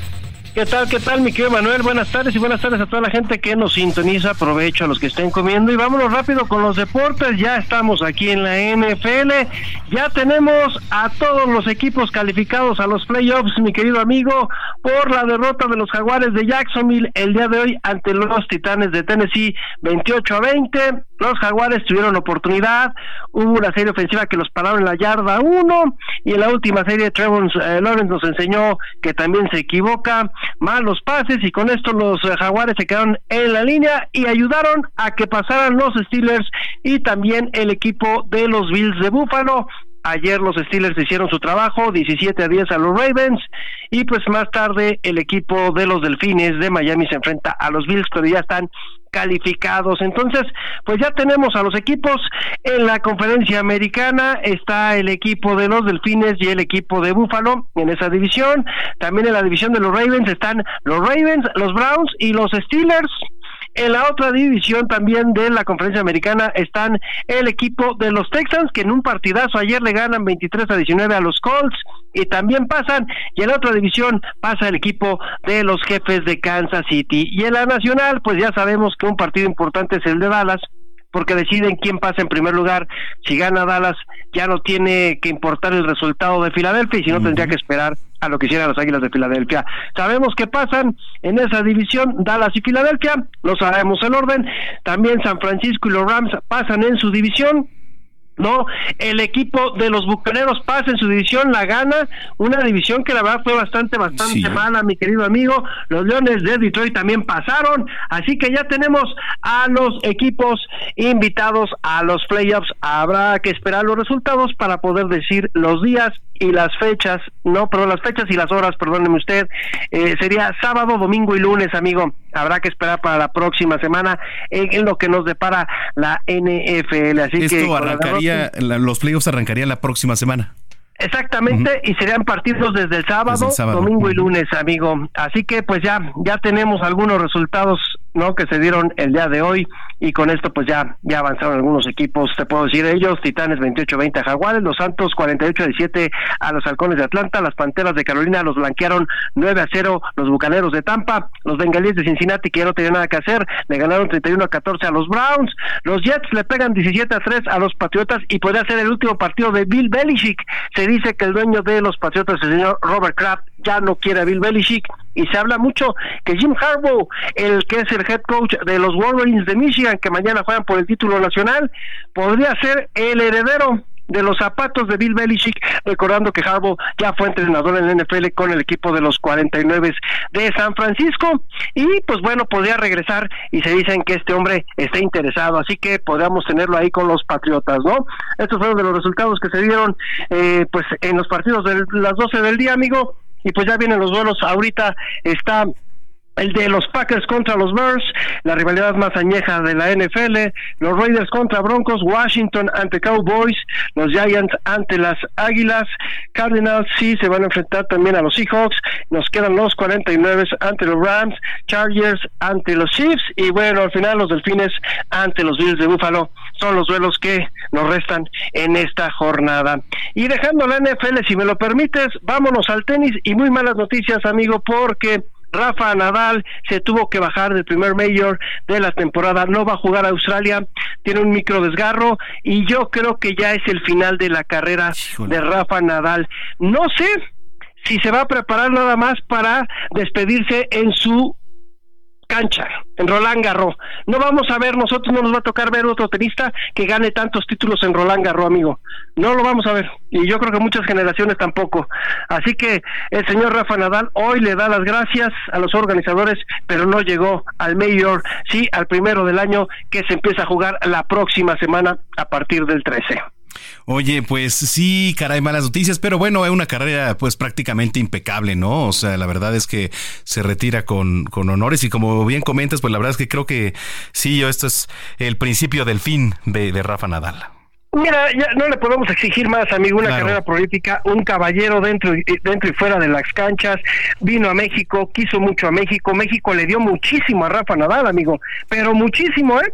Hay que hay que poner a México en la palestra cuando se hable de Rafa Nadal, porque Rafa Nadal fue donde ganó sus primeros torneos acá en México cuando ganaba los Challengers, cuando ganaba los de Acapulco, y de Acapulco salió, ahora sí que para el mundo, amigo, así de simple. Así que Rafa Nadal, pues la verdad lo vamos a recordar mucho. Yo creo que ya no va a continuar con la gira. Eh, porque ya se lesiona mucho y constantemente. Entonces, eh, más bien se lesiona constantemente ¿eh? y pues ya ya no pueden, ya ya no le da. Y creo que está está joven para la edad que tiene, pero para el deporte ya es viejo y creo que para qué tiene que arriesgar. Ya tiene un hijo, ya tiene sus academias, tiene una aquí en México, ¿no? No, no tiene necesidad, amigo. Ya, ya creo que, eh, yo creo que ya demostró lo que tuvo que demostrar. Además, seguramente va a dar conferencias. Es un cuate bien interesante cuando habla, sobre todo cuando habla del fracaso, cuando habla de la victoria. Y él te platica cómo él se sacaba de repente en los partidos, ¿no?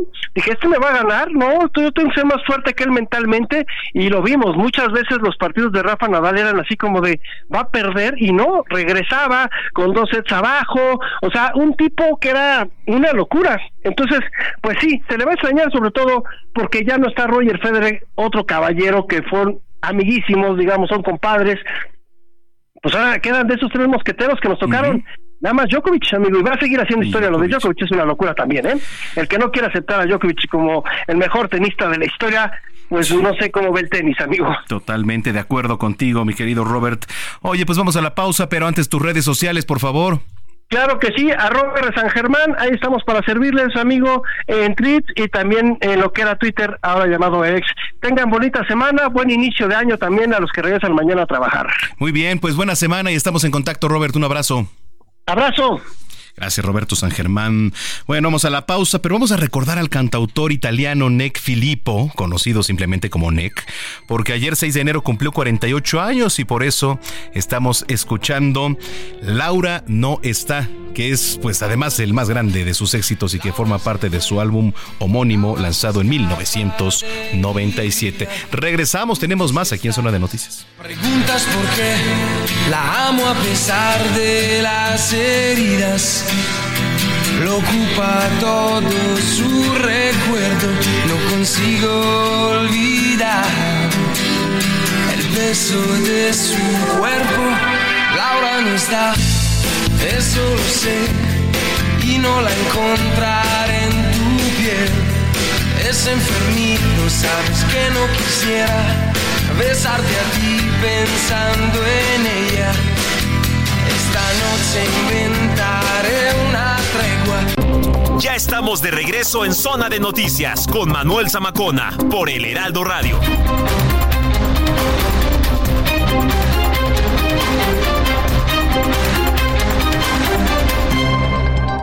La entrevista en Zona de Noticias. Son las 3 de la tarde, 3 de la tarde ya con 30 minutos en el tiempo del centro del país. Muchas gracias por continuar con nosotros. Si es que ya estaba en sintonía, si usted lo acaba de hacer, bienvenida, bienvenido a este espacio Zona de Noticias. Entramos ya a la recta final eh, de este informativo de fin de semana. Bueno, eh, oiga, por cierto, la alcaldía Gustavo Amadero va a recibir los árboles de Navidad que pues durante esta temporada decoraron sus hogares, eh, cientos de miles de personas que usted fue a comprar o que fue a talar, etcétera, pues ya, ya este, se están recibiendo por allá. Y mire, tengo el gusto de recibir en la línea telefónica a la ingeniera Ligia Ileana Moulin. Ella es directora general de servicios urbanos en la alcaldía Gustavo A. Madero. Ingeniera, ¿cómo está? Buenas tardes. Hola, ¿qué tal? Muy buenas tardes. ¿Qué tal? Gracias por tomar la comunicación. gracias. Oiga, a ver, platícanos un poquito qué es lo que está haciendo la alcaldía para recibir los árboles. Ay, claro que sí. Mira, de hecho, aquí en la explanada de nuestra alcaldía Gustavo Madero, estamos recibiendo precisamente los arbolitos de Navidad, arbolitos de, Navidad naturales. Que bueno, ya para estas fechas, pues ya luego no sabemos qué hacer con ellos. Entonces, con esta acción que se llama Árbol por Árbol 2024, en coordinación con la Secretaría del Medio Ambiente, se implementa esta campaña, la cual tiene como objetivo el acopio y reciclado de los árboles de Navidad naturales. Estamos con varios puntos de acopio, varios puntos de canche, en un horario de 8 de la mañana a las 6 de la tarde, de lunes a domingo. Empezamos precisamente ya con este acopio, recibiendo los arbolitos a partir del día 6 de enero, a partir de ayer, y estaremos hasta el 15 de febrero recibiendo estos arbolitos para que se acerquen pues a los puntos de acopio, a los puntos de cancha que tenemos con esta actividad, con esta campaña Árbol por Árbol 2024. ¿Cómo está, ingeniera? Le saluda Jorge Rodríguez, jefe de información de este espacio. Es para preguntarle una pregunta que nos hicieron a través de redes sociales. ¿Solo los habitantes de la alcaldía Benito eh, Gustavo Amadero pueden ir a dejar sus árboles o cualquier persona próxima a la alcaldía lo puede hacer? Cualquiera, cualquiera, o sea, tanto vecinos de nuestra alcaldía como de otros lados que estén por ahí o que les quede cerca, pueden llevar sus arbolitos, llevar sus arbolitos a los puntos de acopio que ahorita vamos a mencionar donde, donde tenemos los puntos. También al ser puntos de canche o lugares de canche, al entregar sus arbolitos se le da a cambio una plantita de ornato. O sea, con las manos vacías no van a salir. Y estamos ayudando sobre todo al tema del medio ambiente. Un granito de arena que ponemos todos con estas actividades pues ayuda, ayuda mucho a nuestro, a nuestro ambiente, al cuidado del mismo. Entonces, Sí, claro. No, perdón, ingeniera, aproximadamente cuántos árboles han recibido, qué es lo que lo que se hace con ellos, etcétera. Claro, mira, de hecho en 2019 eh, iniciamos prácticamente administración con el alcalde, el doctor Francisco Chile. Desde ahí empezamos con la coordinación con estos puntos de, de atención de acopio. Hemos recibido el promedio más de mil arbolitos, entre 700 y mil arbolitos por año. Obviamente en los años de pandemia pues no no este, no se estuvo con esta con mucha más actividad pero eh, estamos en promedio recibiendo esta cantidad en suma de todos los puntos de acopio que tenemos entre 700 mil arbolitos. Ah, bueno, pues, ajá, nada más. Si nos puede recordar, decir cuáles son los puntos de acopio de estos árboles de Navidad. Claro que sí. Mira, de hecho, uno de los puntos de acopio es precisamente aquí la explanada de la alcaldía, Gustavo Madero, que se ubica en calle 5 de febrero, esquina Vicente Villada, colonia Villa Gustavo Madero. Otro de los puntos es el deportivo Hermanos Galeana, que se encuentra en la avenida José Loreto Favela, de hecho, es el deportivo más grande que tenemos, que se tiene en la alcaldía de Gustavo Madero, de mis hermanos Areanas, en la colonia San Juan de Aragón, séptima sección. El deportivo Miguel Alemán, en la calle Lindavista, en la colonia precisamente Lindavista, en la entrada principal. Ahí también nos encontramos recibiendo los arbolitos. Y las tiendas Walmart que están participando también con esta actividad el Walmart que se ubica en la avenida Luis Espinosa, en la colonia Santiago Atizatlac, es el Walmart Miguel Ávila, así lo conocen. El Walmart Eduardo Molina, que se encuentra en la avenida San Juan de Aragón Eduardo Molina, precisamente en la colonia de Nacional.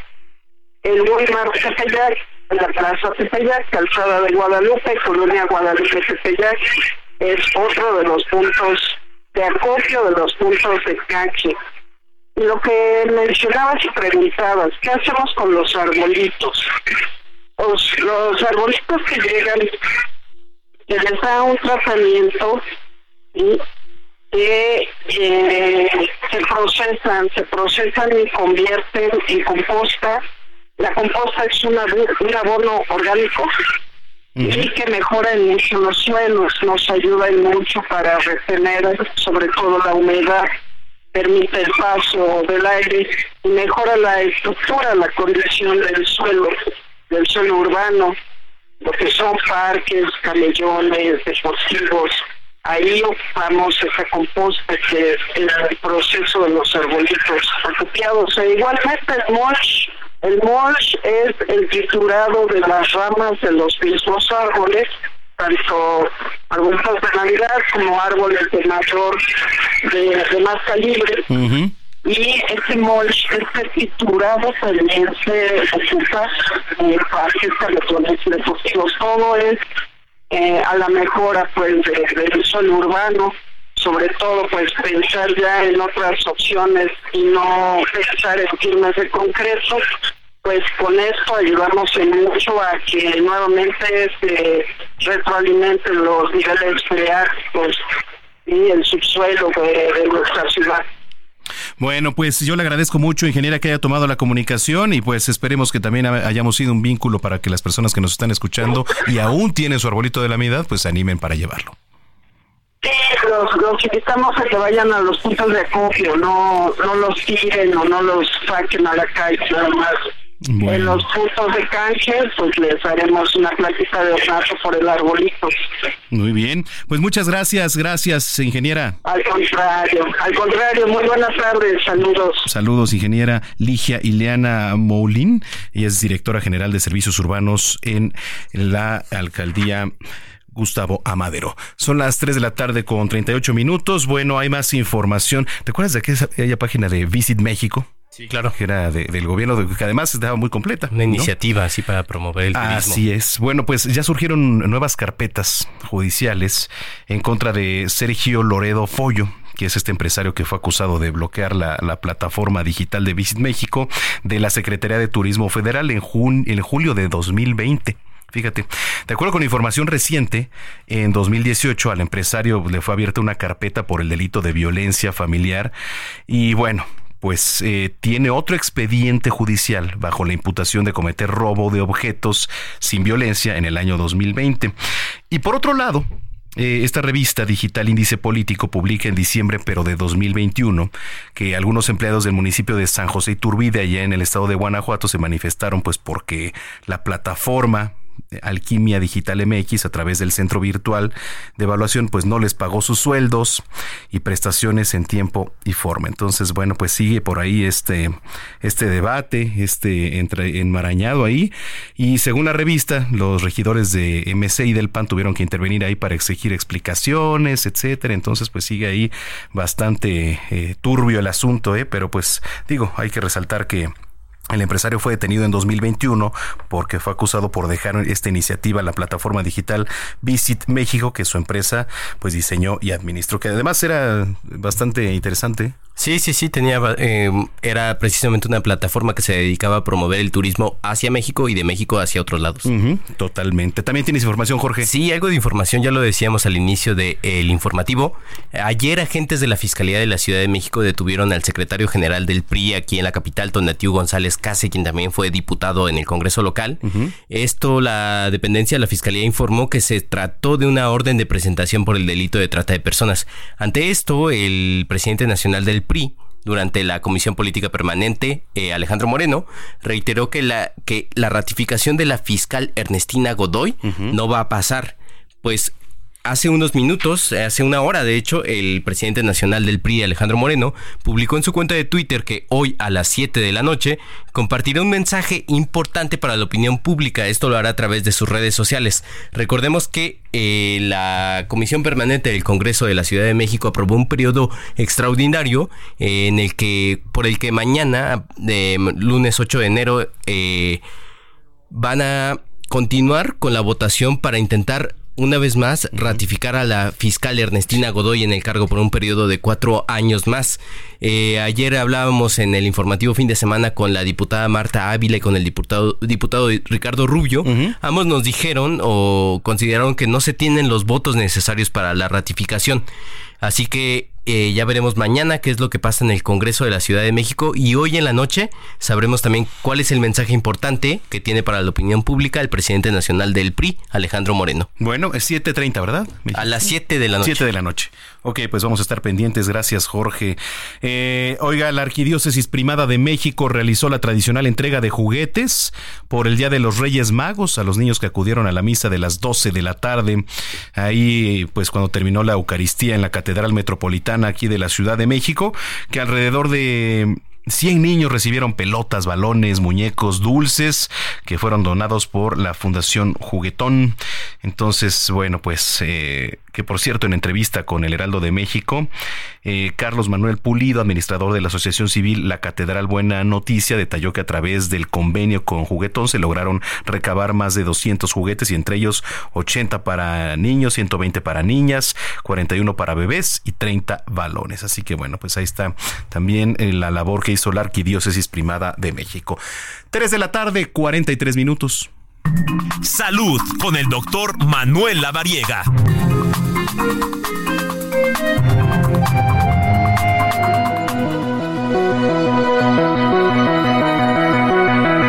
Bueno, pues como cada fin de semana le damos la más cordial bienvenida a este espacio al doctor Manuel Lavariega. ¿Cómo estás, Tocayo? Qué gusto saludarte.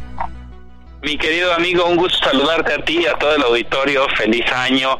Y pues aquí estamos listos para seguir platicando de temas de salud. Sí, sí, sí, que es muy importante. Vamos a iniciar el año con un tema importantísimo. Eh, ¿Cuáles son las diferencias entre el paro cardíaco y el infarto? A ver, ¿por dónde comenzar? Y vale la pena que lo tomemos paso a paso, Tocayo, porque el paro cardíaco es la pérdida abrupta de la función del corazón, es decir, cuando el corazón deja de latir inesperadamente. A diferencia del infarto, que bueno, el infarto se presenta cuando un coágulo de sangre o bien un tapón de grasa bloquea el flujo de sangre al corazón. Ok, a ver, eh, ¿y cuáles son los síntomas de, de ambos? Y esto es bien interesante, Tocayo, porque vale la pena identificar. Regularmente pueden eh, generarse síntomas parecidos. Hay que decir que un paro cardíaco es precedido o puede presentarse antes eh, la posibilidad de tener un infarto incluso, o sea, es decir, se presenta un infarto y después el paro cardíaco, pero son condiciones diferentes. Si bien ambos pueden llegar a generar sensación de opresión en el pecho, dolor en el cuello, eh, dolor en el brazo, sudoración, de esta sensación de sudoración fría, mareo, náusea, vómito e incluso dificultad para respirar en el infarto, pues bueno, una vez que estos síntomas se presentan y evolucionan, si es que no se identifican a tiempo, pues entonces puede presentarse ya un paro cardíaco. Ok, e, es, es importante, ¿no? Diferenciar. Eh, ¿Qué pasa? Ah, ¿Quién está más propenso a sufrir este tipo de, de, cuestiones, el, el paro cardíaco y el infarto? Fíjate, Tocayo, que eh, regularmente, pues bueno, lo asociamos con personas con peso elevado, lo asociamos con personas que fuman, que toman alcohol en exceso, que no hacen actividad física, que tienen un estilo de vida sedentario, que no toman sus suficientes horas de descanso, que tienen una alimentación alta en grasas, que no manejan colesterol, triglicéridos, que tienen hipertensión. Un caso muy sonado durante esta semana, lamentable, eh, que todos escuchamos de este empresario regiomontano, que bueno, precedió justamente con un infarto y lamentablemente pues después de algunos días tuvo un paro cardíaco.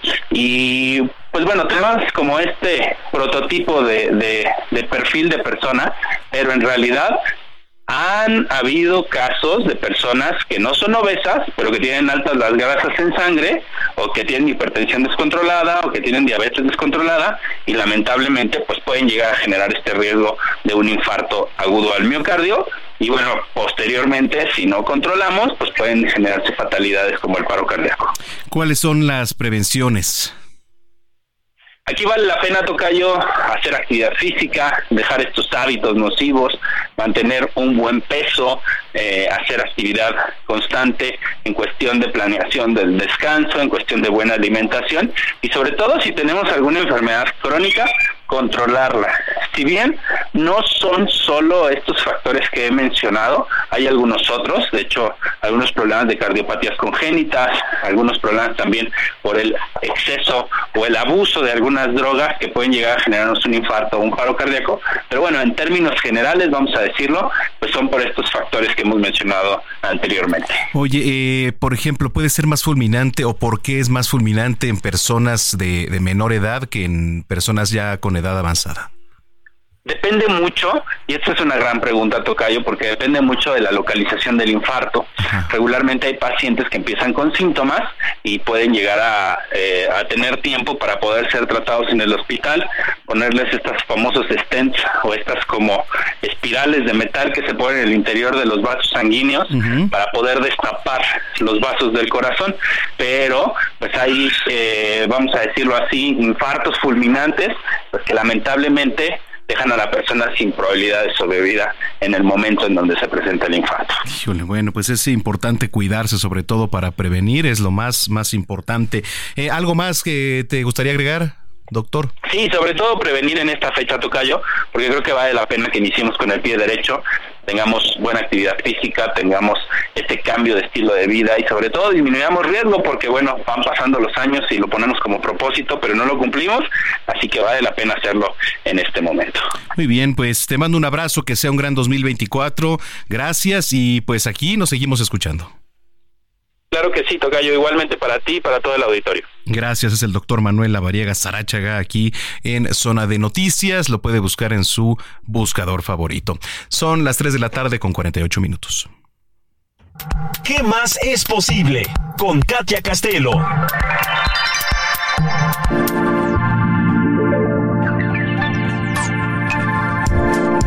Katia Castelo, qué gusto saludarte, feliz inicio de año. Hola, feliz inicio de año, Manuel, ¿cómo estás? Muy bien, aquí pues como siempre saludándote con mucho gusto y con toda la energía. Me encanta. ¿Cómo va tu primera semana de este 2024? Que ya justo hoy se cumple esta pues, primera semana. ¿Cómo lo sientes? ¿Qué tal la energía? ¿Cómo va todo? Pues mira, eh, días eh, bastante ajetreados, complicados, pero pues se necesitan también para remar y salir adelante. Me encanta, me encanta. Y hoy justo quiero compartirles algunas herramientas para que este año en realidad cambiemos esta energía, esta frecuencia, esta vibración y conectemos con lo que realmente queremos que suceda este nuevo año. Ah. Aprovechando que estamos haciendo la lista de propósitos, les quiero compartir algunas herramientas que pueden funcionar. A ver, tú dinos con qué empezamos. Bueno, la primera pregunta que quisiera hacerles es, si realmente fuéramos conscientes de que el universo, Dios, la vida, como quieran llamarle, no te negaría nada, no te pudiera decir que no a cualquier cosa que tú quisieras, ¿qué le pedirías? Porque lo que sucede es que tenemos la creencia de que nada o aquello que queremos es complicado, ¿no? No lo podemos conseguir. Y esa misma creencia hace pues que se vuelva nuestra realidad. Hemos platicado justo aquí, ¿no? Que tu punto de vista va creando tu realidad. Así que hoy quiero que haremos juntos una frase, esto va a ser muy personal, así que es una tarea, pongan mucha atención, para que haremos una, haremos una frase que sea nuestra guía para este 2024. ¿Y en qué consiste esto?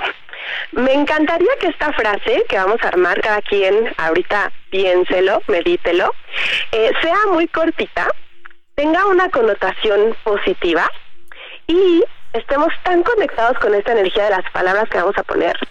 No tiene que ser una historia ¿no? muy, muy larga, simplemente una frase corta, que, que es lo que nos gustaría que sucediera este año. Y entonces la vamos a escribir la vamos a tener cerca, la podemos anotar, por ejemplo, en nuestro celular, podemos poner una alarma, tal vez para recordarnos en alguna hora precisa del día esta frase. Y para darles algunos ejemplos de cómo tiene que ser, eh, cuando me refiero a que no sea en negativo, si estás atravesando, por ejemplo, una situación de salud y pones quiero curarme, pues estás asumiendo que hay una enfermedad, ¿no? Si a lo mejor estás buscando una pareja y pones en tu frase quiero ya no estar sola, o solo, pues estás asumiendo que realmente estás solo o sola. Aquí la invitación es que esta frase sea en positivo, como a ver otra vez cómo es saludable. Exacto. Vamos a pensar en cualquier situación.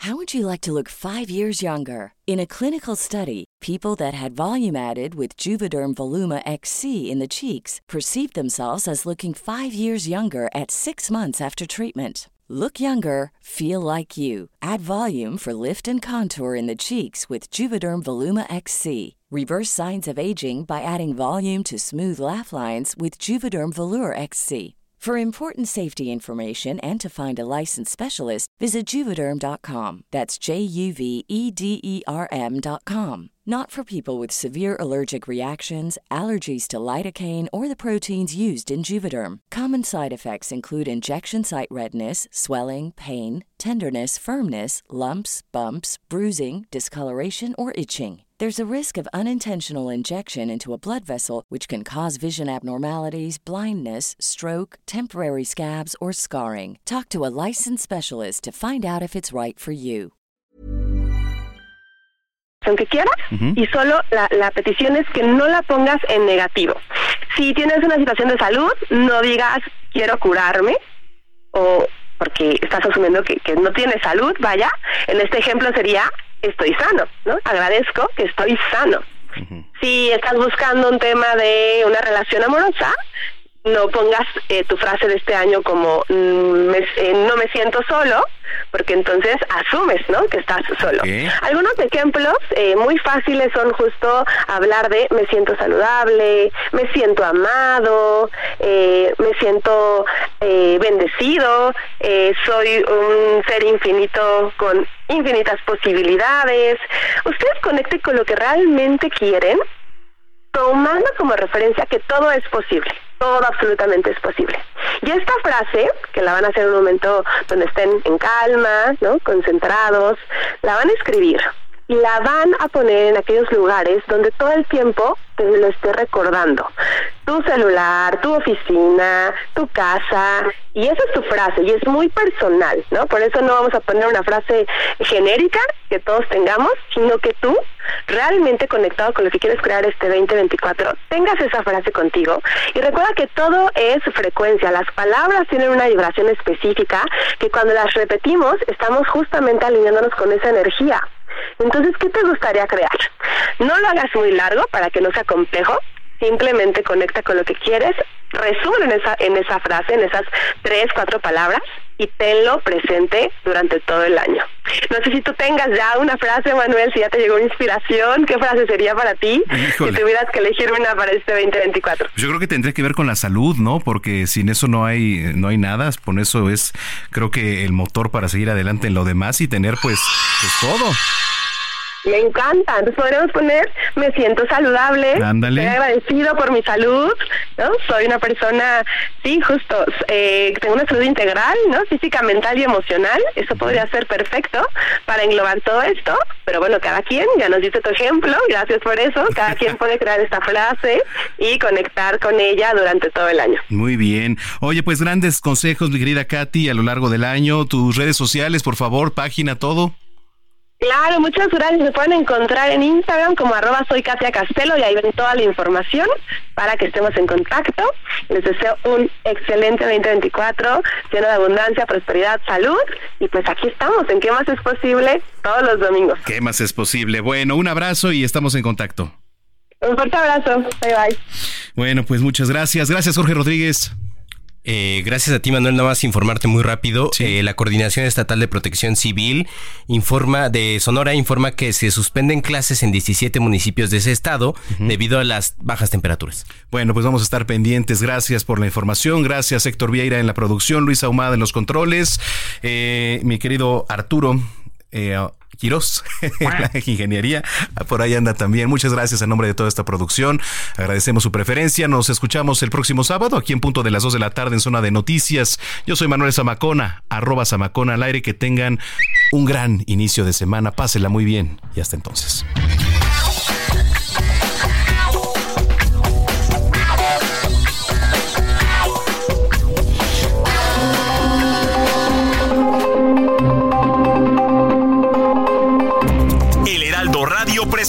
Zona de Noticias con Manuel Zamacona. Los esperamos la próxima semana desde el epicentro de la información.